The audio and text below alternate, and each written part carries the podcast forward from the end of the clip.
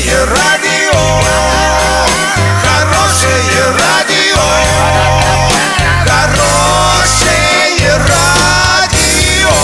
Радио Шансон. Новостями к этому часу Александра Белова. Здравствуйте. Спонсор выпуска «Строительный бум» ИП Халикова РМ. Низкие цены всегда.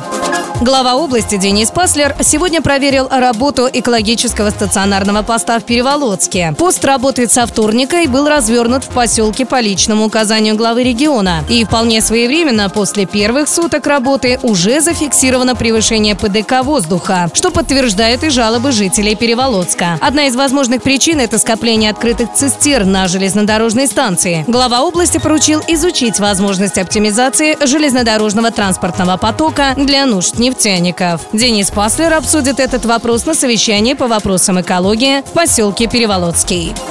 Главой области Денисом Паслером принято решение по экологической ситуации в Переволодске. От жителей регулярно поступают жалобы на загрязнение воздуха. Одна из причин скопления авто и железнодорожных нефтяных цистерн вблизи поселка. Глава региона предложил утилизировать попутный газ, исключить открытый перелив нефти и продумать вопрос о постройке трубопровода. Причем, если транспортировщики на это не пойдут, возможно ограничение добычи или закрытие предприятия. Кроме того, Денис Паслер поручил Минстрой совместно с добывающей компанией «Недрока» ремонтировать дороги, по которым тяжеловозы перевозят нефтепродукты.